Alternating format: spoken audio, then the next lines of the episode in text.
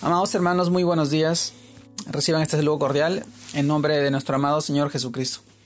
Y en esta oportunidad permítame poder compartirles la reflexión de hoy día, el cual se titula Contigo estoy para librarte. Y este título nos lleva a reflexionar en los pasajes del libro de Jeremías, capítulo 1, versículo 8, en el cual nos dice, no temas delante de ellos, porque contigo estoy para librarte, dice Jehová. También leemos Jeremías capítulo 20, versículo 11, en el cual nos dice, más Jehová está conmigo, como poderoso gigante. Por tanto, los que me persiguen tropezarán y no prevalecerán. Serán avergonzados en gran manera, porque no prosperarán. Tendrán perpetua confusión que jamás será olvidada. Amados hermanos, el título de hoy día, Contigo estoy para librarte. Y esto nos lleva a reflexionar en estos pasajes. Y es que el Señor, a través del profeta Jeremías, nos dice que no temamos delante de ellos. Que, o quiénes pueden ser esos ellos para nosotros. Pueden ser los problemas, pueden ser las personas, desafíos, enfermedades, o tal vez emociones que, no es, que nos están afectando y llenando de temor. Dios puede obrar de dos maneras en la vida de cada uno de nosotros podrá librar, librarnos de ellos inmediatamente o dejarlos por un tiempo para tratar con nuestro corazón, formar en nosotros ese carácter cristiano y también manifestar su poder a través de nosotros. Amados hermanos, eh, tenemos que entender que no importa quién se nos opone o qué nos atemorice, Dios sigue siendo nuestra defensa. Como dice Isaías capítulo 54 versículo 15, si alguno conspirare contra ti, lo hará sin mí. El que contra ti conspirare, delante de ti caerá. Y cuando esos ellos gritan frente a nosotros que no podemos, eh, que nos vencerán, entre otros, es cuando debemos rendirnos ante la presencia de Dios con la certeza de que Él va delante de nosotros como poderoso gigante.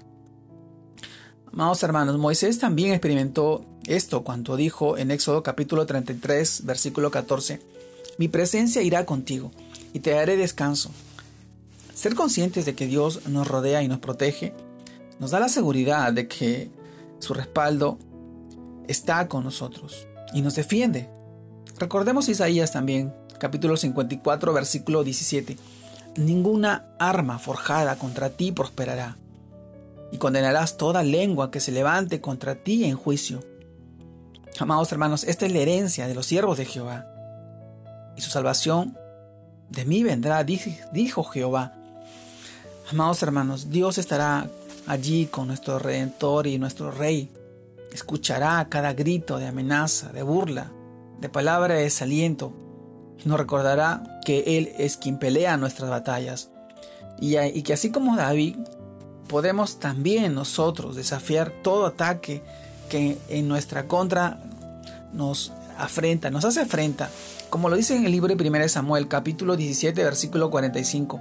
Entonces dijo David al filisteo, Tú vienes a mí con espada y lanza y jabalina, mas yo vengo a ti en el nombre de Jehová de los ejércitos, el Dios de los escuadrones de Israel, a quien tú has provocado. Amados hermanos, nosotros los creyentes, en el nombre de Jesús, seremos más que vencedores. Jesús ganó la batalla en la cruz y obtuvo la victoria sobre todo lo que quiere dañarnos y condenarnos. A través de su sangre preciosa derramada en la cruz anuló el acta de decretos que había en nuestra contra y estableció un nuevo pacto eterno que nos recuerda que somos libres y estamos a salvo en el sí, solamente en Él.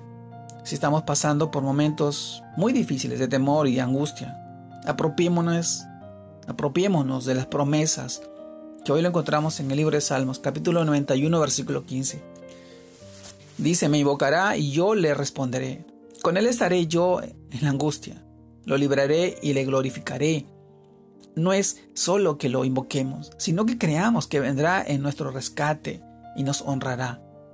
Es que pasamos por un desierto. Él adereza mesa, unge nuestra cabeza con aceite delante de nuestros angustiadores y nos libra. Nuestro amado Señor estará allí y honrará al que haya pasado por la prueba. Amados hermanos, Cristo contigo está para librarte. Y esa es una de las promesas más grandes y maravillosas de nuestro amado Señor. Aún en los tiempos que estamos pasando y viviendo, aún en medio de la enfermedad, en medio de la necesidad, Él está contigo. Él quiere ayudarte.